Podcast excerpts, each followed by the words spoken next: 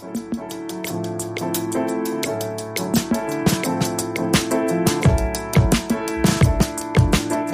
bem-vindo, bem-vinda a mais um episódio do Links, o podcast do Isvor. Esse episódio marca o início de algumas conversas que nós vamos ter relacionadas a RH aqui no Links. Eu sou o Madu e eu tô aqui hoje com a Fátima. Talvez você já conheça a Fátima, ela esteve presente na nossa primeira live sobre liderança lá no LinkedIn. Tá aqui no descritivo o link para acessar essa live, para quem ainda não ouviu. E hoje eu convidei ela para a gente falar um pouquinho sobre diversidade e inclusão. Bem-vinda, Fátima. Obrigada, Madu. Obrigada pela oportunidade de estar tá trazendo também um outro tema que também envolve a liderança, a área de recursos humanos das organizações. E eu vou tentar contribuir com a experiência, com o que eu venho pesquisando em neurociência para enriquecer esse tema. Eu sou professora de universidades e escolas de negócios, como a FIA, a Exalc, o Einstein, a Escola Paulista de Medicina e também atuo na área de consultoria para as organizações, com foco no desenvolvimento de comportamentos para atuar em cenários complexos. Eu investigo neurociência já há mais de uma década e também o pensamento complexo nas organizações. Legal. Sabe o que, eu gosto de conversar com a Fátima, gente? É que ela traz repertório de um monte de área. Ela faz o que a gente faz aqui, que é linkar as coisas. Ela vai falar de neurociência, eu tenho certeza. Vai trazer um pouquinho dessa parte aí da vivência que ela tem dentro das empresas. Essa é a praia da Fátima, né, Fátima? É isso mesmo. Vamos para esse bate-papo? Vitones, roda a vinheta. Links, o podcast do Isvo.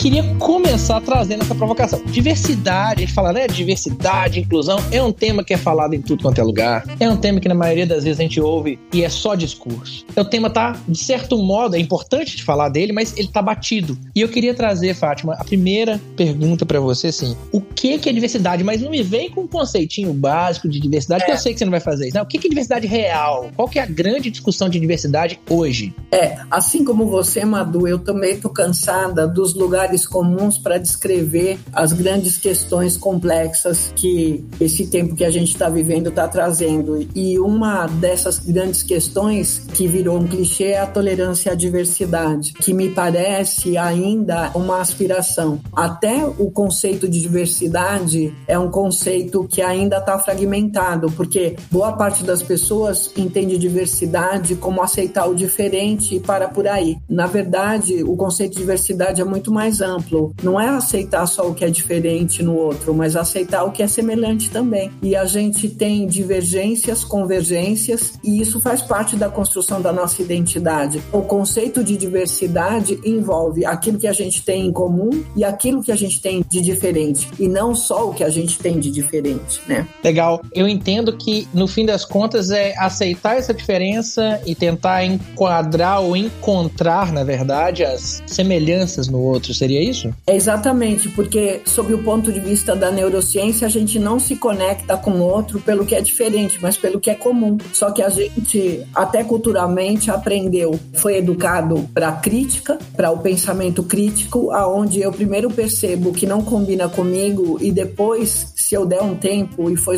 for mais flexível, eu tento achar o que tem em comum. Uhum. Na verdade, tolerância à diversidade é primeiro procurar o que é em comum e depois o que é diferente. Legal. A gente está fazendo exatamente o contrário e está falando de gestão da diversidade. É, e, e, se a gente pensar nos comportamentos hoje das redes, é tão mais fácil ficar dentro dessa bolha, né? Onde que a diferença ela é excluída por um clique, né? Eu já não gosto, eu paro de seguir, eu deixo de compartilhar, eu já paro de ver. Então isso é potencializado. Talvez esse comportamento potencialize um pouco essa, esse impulso de olhar primeiro a diferença. É, sob o ponto de vista da tecnologia e mais especificamente das redes sociais, eu venho investigando até que ponto elas não estão a serviço de nos separar e não de nos unir.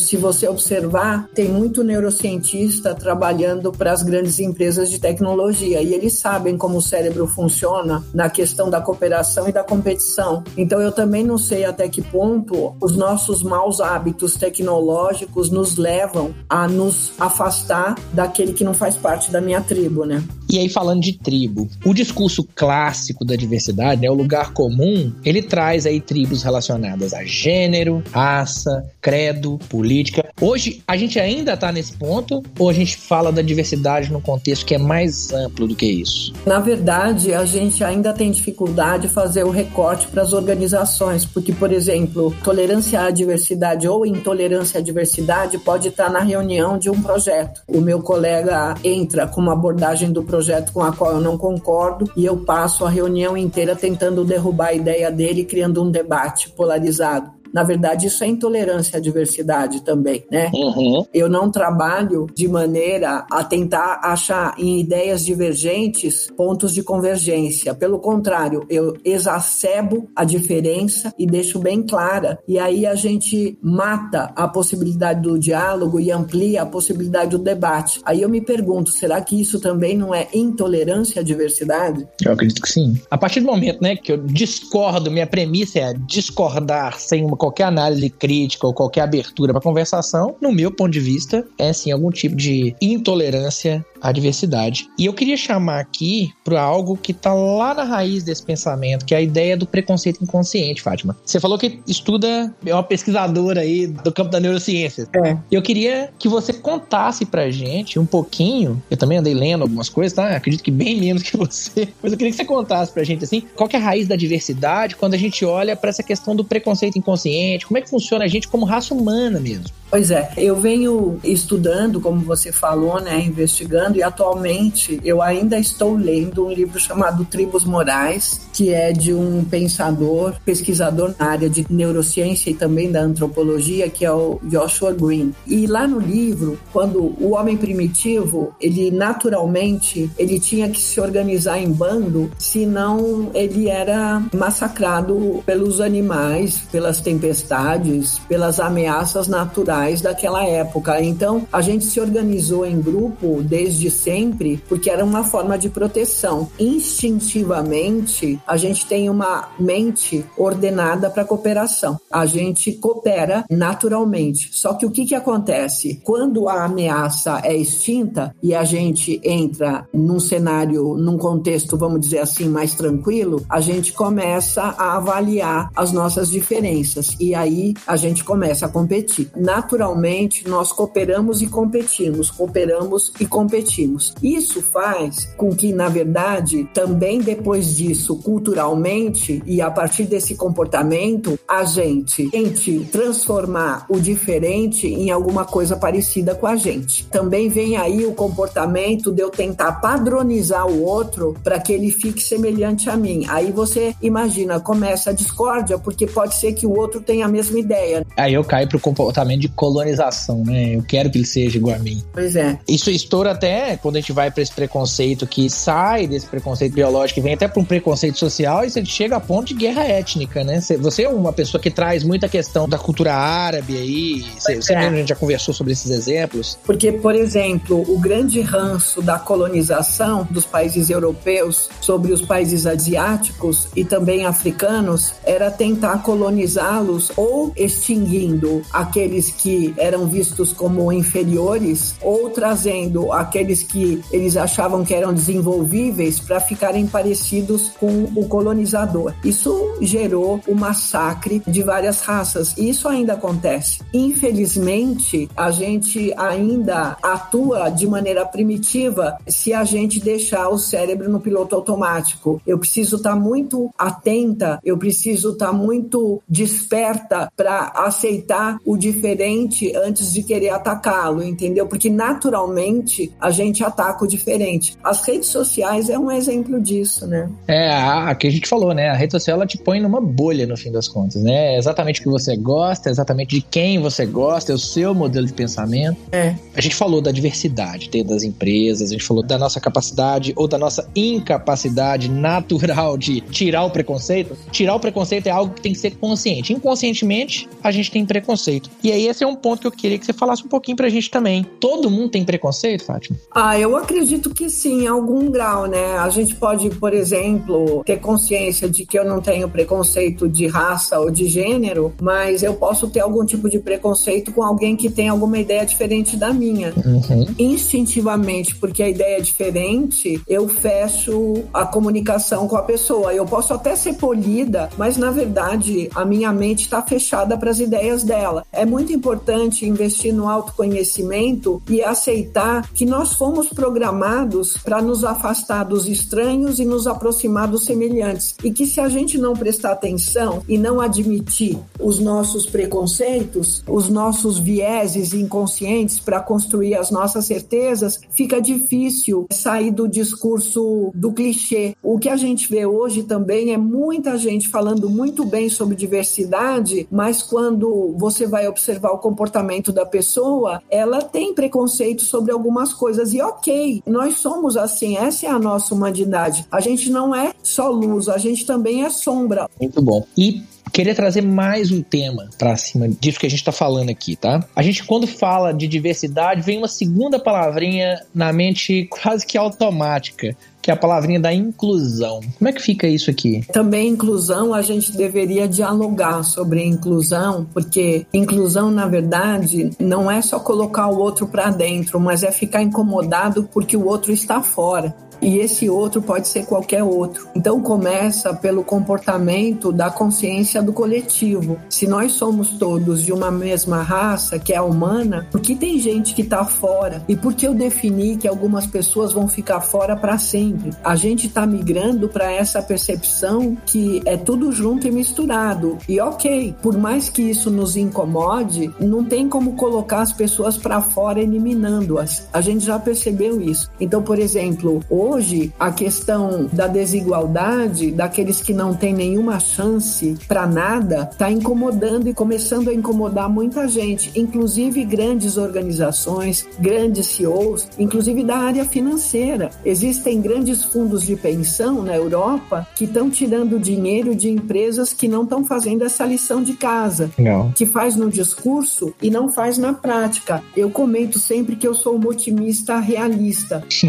eu quero uma máximo de verdade possível dentro do máximo de realidade possível para que eu possa ter esperança. Tem muita gente acordando e é ótimo. Quanto mais a gente ampliar esse espaço de diálogo, melhor. E eu gostaria que você me desse a oportunidade também de alertar que a gente precisa sair da sociedade do debate para a sociedade do diálogo, porque o debate sempre pressupõe que um ganha e o outro perde. E se me chamam para um debate, eu vou armada para vencer e frustrada se perder. Aí a minha pergunta é: de que vale numa sociedade da incerteza, onde boa parte das pessoas estão no modo sobrevivência, com medo de perder seus empregos, com medo de não conseguir sustentar a família ou ficar doente, ou seja lá, uma sociedade desassossegada, que é que eu tenho que promover debate e eu não abro a possibilidade do diálogo? O diálogo é uma conversa, o diálogo eu aceito a ideia, seja de onde ela vem, para назад conversar sobre a ideia e não destruir a ideia porque ela difere da minha ideia. Eu acho que a gestão da diversidade passa por promover redes de conversação. Muito bom. O diálogo é troca, né? Quando a gente fala de diversidade e inclusão, a gente está falando de troca. O debate, ele é quase que no fim das contas, ele presume o preconceito. Uma vai ganhar e a outra vai ser excluída. Pelo menos uma vai ser excluída, né? Exatamente. E quando a gente vai para dentro de empresa, Fátima, assim, a gente sabe que ampliar a rede de conversação é bacana, isso né, gera benefício para dentro da empresa, mas o que, por que mais que é importante a gente falar de diálogo, a gente falar de inclusão, a gente falar de diversidade dentro das organizações? Porque o que destrói o dia a dia nas organizações, o que derruba o dia a dia nas organizações, são as mazelas cotidianas dos relacionamentos interpessoais. Então, a gente trabalha diversidade dentro dos temas-chave, como você já falou no começo da nossa conversa,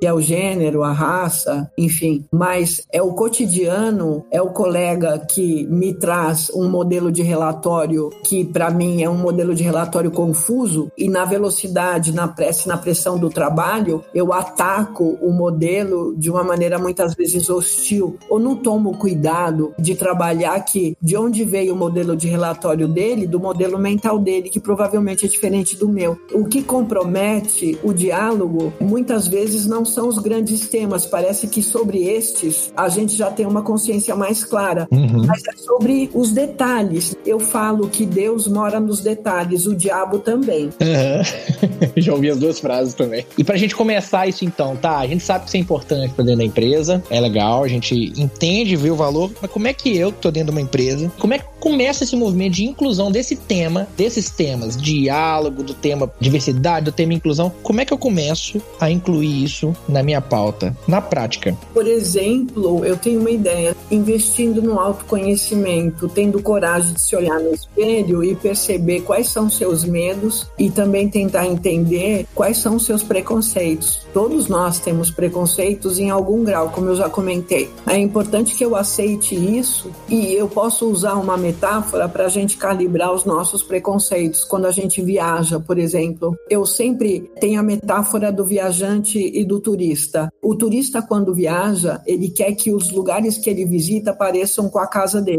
Então, toda hora ele compara, né? essa pizza no Brasil é muito melhor. Ou ele tenta ficar num hotel que pareça com os hotéis que são familiares, ou seja, o turista recusa a experiência do desconhecido, porque ele não quer se frustrar. E quem tem medo de se frustrar vai sempre o mesmo, porque é claro, garantiu que você não vai se frustrar. Se eu tenho esse tipo de comportamento, eu tenho receio de me frustrar, é difícil que eu também consiga lidar com os meus preconceitos, minimamente reconhecê-los. Já o viajante, quando ele viaja, ele quer experimentar, porque ele acha que tudo ele pode aprender. Então, se ele errar o restaurante, se ele errar na comida, se ele errar no hotel, se ele errar o caminho e ficar perdido, ele não se incomoda. Pelo contrário, viajar é uma experiência de tentativa e erro e ok. É mais ou menos assim que a gente começa a trabalhar a questão da gestão da diversidade, gerindo a minha própria diversidade. Muito bom. Porque não tem coisa difícil que eu tentar criar um discurso que não está conectado com aquilo que eu sou, com aquilo que está dentro de mim. Provavelmente essa máscara, mesmo que inconsciente, não é proposital, não estou fazendo crítica, em algum momento ela vai cair.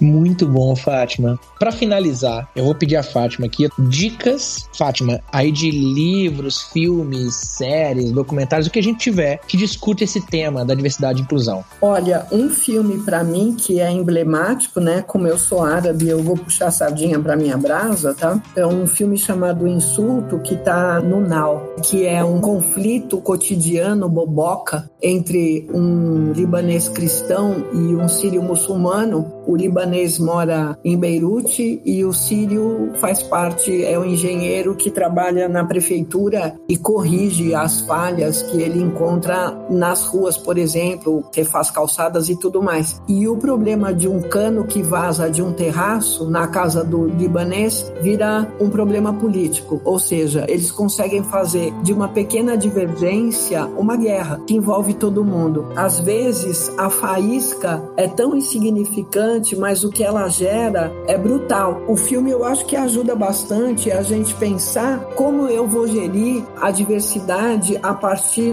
do particular para que eu chegue no geral, não do geral para o particular. No dia a dia, nas pequenas mazelas que acontecem entre nós, dentro das organizações e que são absolutamente naturais, porque nós somos humanos. O ser humano virtuoso é sombra e é luz também. Quando a gente começa a aceitar isso, a gestão da diversidade macro, ela fica mais fácil e mais coerente também. E eu queria chamar atenção como conclusão para dois pontos. O primeiro é que toda empresa que verdadeiramente aceita a diversidade dentro dela, ela tem melhoria do potencial criativo dos seus colaboradores, dos profissionais que atuam ali em rede e ela tem mais capacidade inovativa, porque ela tem olhares de diferentes perspectivas. E se ela permite que esses olhares continuem diferentes e consiga criar uma cultura que acolha a diversidade, na verdade, ela está muito mais próxima da inovação. E a outra questão também que vem acontecendo agora e é uma transformação, toda a empresa que aceita a diversidade também dentro dela, ela amplia o número de clientes, porque na verdade ela consegue atingir um espectro muito maior de clientes, porque o que ela faz para dentro, ela faz para fora. Eu percebo agora numa sociedade tão diversa como a gente está percebendo, até pelas próprias redes sociais que a gente aqui apontou e fez algumas críticas, a gente está percebendo também que existe esse movimento e é muito bom. Apesar de todos os pesares desse momento de transformação, as perspectivas futuras, para mim, são positivas. Uma maior consciência em relação à diversidade e aceitação da diversidade, entendendo de verdade e em profundidade o que ela significa. Fátima, só tenho te agradecer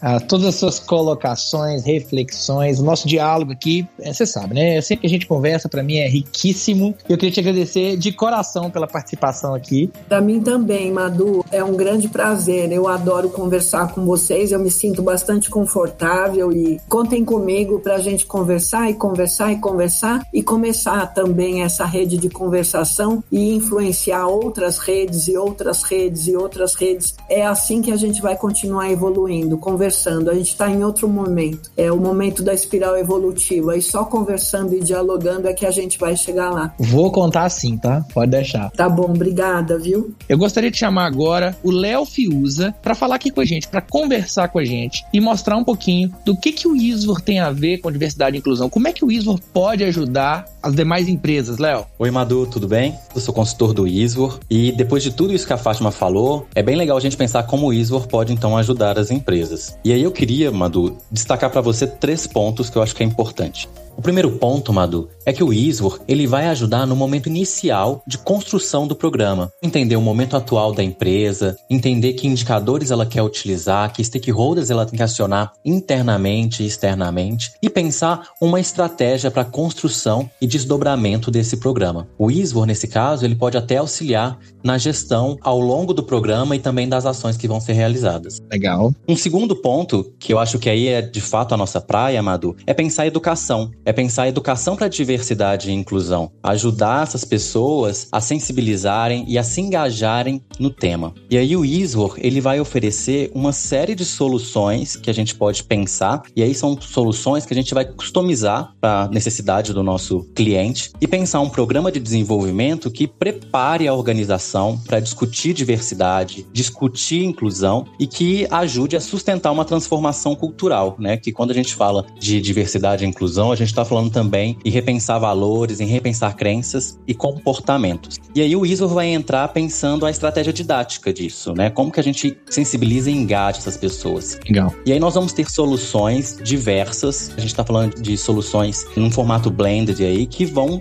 de acordo com as especificidades de cada grupo e de cada empresa. Porque é diferente falar de diversidade muitas vezes para um banco ou falar de diversidade para uma montadora ou para uma mineradora. Então é importante pensar que essas soluções soluções de em educação têm que estar alinhadas com o nível de complexidade desse público, com os papéis, responsabilidades e áreas. Como falar de diversidade para toda organização? Vamos falar de diversidade só para o RH? Pensando no recrutamento? Vamos falar de diversidade para a área comercial ou de diversidade para a área de comunicação? Então aí o ISVOR pode ajudar pensando nessa estratégia de formação para os diversos públicos. E essa estratégia de formação, Madu, ela vai ser composta de diversas soluções, como eu contei. Isso eu estou dizendo de cursos e-learnings, eu estou falando de cursos síncronos online, eu estou falando de webinar, eu estou falando de workshop. Uma ferramenta que a gente está usando aqui é o próprio podcast, que pode ser usado para ampliar o repertório da organização sobre diversidade. Mas eu também estou falando de criações de conteúdo em vídeo, eu estou falando de cartilhas, eu estou falando de glossários para diversidade, de fax e de diversas outras soluções. E um terceiro é pensar comunicação comunicação. Porque se eu quero sensibilizar essas pessoas, eu preciso me comunicar de forma muito eficaz. E aí o Isvor pode ajudar pensando a criação de marca, de identidade visual, de quadro de aviso, de vídeo, de criar e executar um plano de comunicação que de fato seja efetivo, que sensibilize e engaje esse público. Muito bom. Então, resumindo, a gente pode falar que o Isvor ele entra tanto na estratégia, entra com as ações educacionais e com o plano educacional e vai entrar também no âmbito da comunicação em cima desses temas de diversidade e inclusão, correto? Perfeito, Madu. E você consegue contar pra gente, Fios, trazer pra gente brevemente aqui algum exemplo, algum case de algo que foi desenvolvido recentemente Consigo. Tem duas ações que eu acho que são bem interessantes da gente contar, que foi a produção de um glossário e de um guia para uma organização. E nesses materiais nós desdobramos os conceitos de diversidade de uma forma muito fácil que as pessoas pudessem entender. Porque quando a gente fala de diversidade, muitos termos são estranhos, né? A própria questão do feminismo, sororidade, o que é privilégio, o que é preconceito. Então nós pegamos todos esses termos que muitas vezes são de difícil entendimento e trabalhamos em um glossário muito explicativo com ilustrações. Nós trouxemos dicas de filme, e aí que estão nas principais plataformas, que as pessoas pudessem assistir, até mesmo com a família, e entender melhor os conceitos. Então foi um produto muito legal que o Isvor criou e foi totalmente customizado ao público, com a linguagem adequada. E um guia, Madu, que a gente também fez ele num formato web, que pode ser até compartilhado por WhatsApp ou aplicativo da organização, em que nós trouxemos um pouco da realidade do que é diversidade hoje na sociedade, o que é diversidade no mercado de trabalho, aí pensando alguns públicos em específico específicos, como gênero, a questão de pessoas com deficiência. E a gente pensou um pouco como que é o nosso comportamento no dia a dia. Porque muitas vezes nós usamos diversas expressões que são preconceituosas, que são discriminatórias e nós não percebemos. Então a gente fez um guia bem explicativo, ajudando as pessoas a perceberem muitas vezes algumas ações, crenças e comportamentos que elas têm no dia a dia e que não estão de acordo com diversidade e inclusão enquanto valor real e prático da nossa sociedade e do nosso negócio. Muito bom, Fiuza. Muito obrigado. Legal demais. Então fica aí o recado do que, que o ISO pode desenvolver. Quer saber mais sobre a nossa atuação, como a gente pode ajudar a sua empresa? Siga a gente nas redes sociais, visite o nosso site e conversa com a gente. Nossos links de contato estão aqui na descrição. Obrigado, Fiuza. Que isso, Madu. Foi um prazer estar contigo. Até mais. Você que está nos ouvindo aí, quero agradecer. Obrigado por acompanhar a gente até esse ponto aqui. E quero deixar o recado de não perca os próximos episódios. Tem muito papo pela frente. Até mais!